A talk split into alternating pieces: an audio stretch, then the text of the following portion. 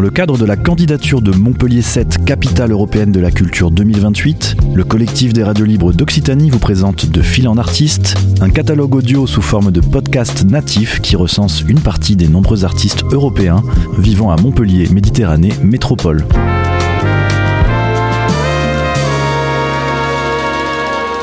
Un projet proposé et réalisé par Radio Clapas, Divergence FM et Radio Campus Montpellier. Je suis Dorota Anderszewska, violoniste, premier violon de l'Orchestre national de Montpellier Occitanie. Euh, je suis très heureuse de pouvoir m'introduire un petit peu, vous dire que je viens de Pologne et Hongrie, mon père étant polonais, ma mère hongroise, mon père de Varsovie, ma mère de Budapest. Et euh, j'ai vécu une grande partie de mon enfance à Varsovie. Et puis la France est devenue un deuxième pays d'adoption, déjà un peu dans mon enfance à cause du travail de mes parents. Et ensuite, il y a eu d'autres voyages, des études aux États-Unis, un retour en Pologne et puis euh, finalement un poste d'abord à Bordeaux et puis plus tard à Montpellier, ce poste justement de premier violon. Écoutez, je crois que la première histoire d'amour était avec un petit violon jouet et ça m'est vraiment resté au cœur. Et ensuite, euh, c'était un petit peu le souhait de, euh, de mon père que mon frère et moi soyons musiciens. Il y avait deux instruments parmi lesquels on pouvait choisir, c'était le violon et le piano. Étant l'aîné, j'ai eu le privilège de choisir au moins parmi ces deux, mais je crois vraiment que ce souvenir de ce petit violon jouet euh, est resté profondément gravé dans mon cœur. Et donc, le violon est rapidement devenu une histoire d'amour, disons un prolongement de mon âme. Je suis vraiment très reconnaissante de, de pouvoir euh, m'exprimer à travers un instrument qui peut vraiment dire euh, tout le fond de l'âme et du cœur. Alors l'arrivée à l'Orchestre de Montpellier était en 2004. C'était tout à fait inattendu. C'était suite à une autre histoire d'amour euh, en fait, ayant fait des études aux États-Unis à la, Juilliard de, New York, nous avions fait une tournée avec l'orchestre de la Juilliard en 1991. Et euh, lors de cette tournée, nous sommes passés par euh, Montpellier. Et je suis vraiment tombée amoureuse de cette ville. Et lorsque j'étais à l'orchestre de Bordeaux et qu'on m'a proposé de, venir faire un remplacement à Montpellier, alors que mon emploi du temps était assez chargé, ça ne me convenait pas trop, mais j'ai accepté juste pour revoir cette ville, et notamment ce petit conservatoire de la rue Candolle, qui à ce moment-là, lorsque j'étais à la Juilliard, a vraiment résonné euh, au plus profond de moi, étant un contraire absolu de ce grand complexe du Lincoln Center, mais je me suis sentie beaucoup plus chez moi, dans cette ambiance euh, plus chaleureuse et et donc, euh, je pensais revenir en 2004 juste pour un remplacement. Et c'était tout à fait inattendu que, l'orchestre et la direction de l'orchestre m'a proposé le poste euh, de venir prendre le poste de premier violon. Bon, d'abord, ça n'a pas été évident de, de, quitter Bordeaux, mais petit à petit, le choix s'est fait et je suis restée à Montpellier.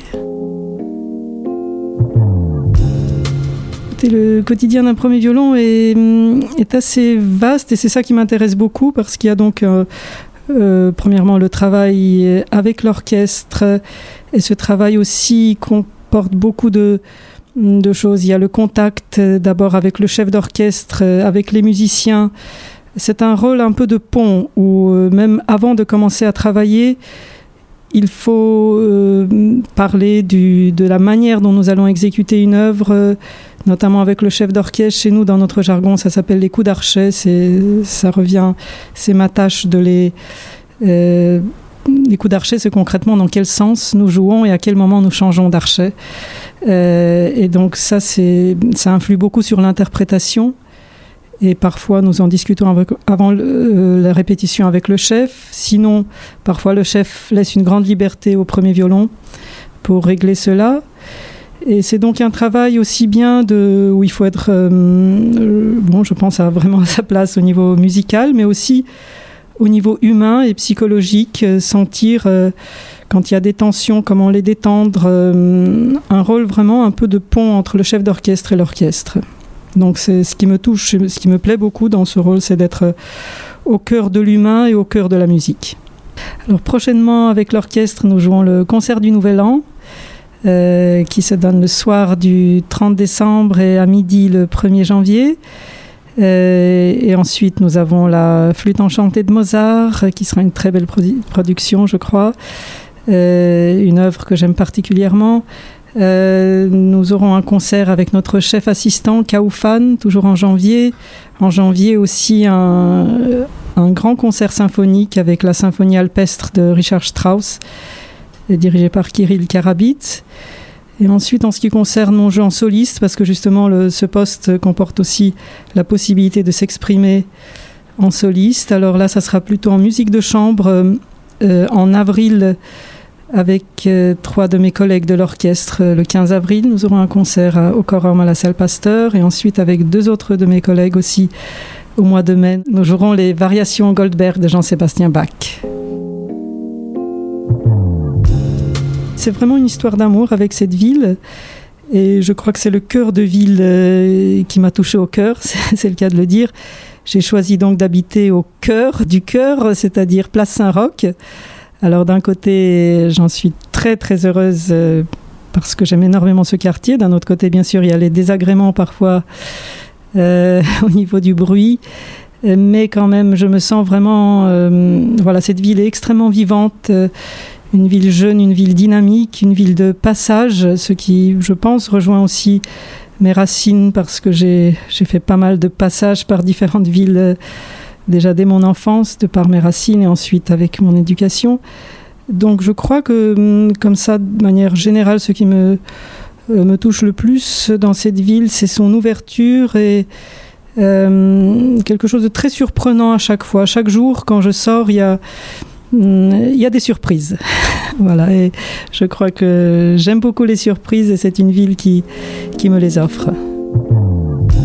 C'était De Fil en Artiste, une série de podcasts natifs proposés par le collectif des radios libres d'Occitanie dans le cadre de la candidature de Montpellier 7, capitale européenne de la culture 2028.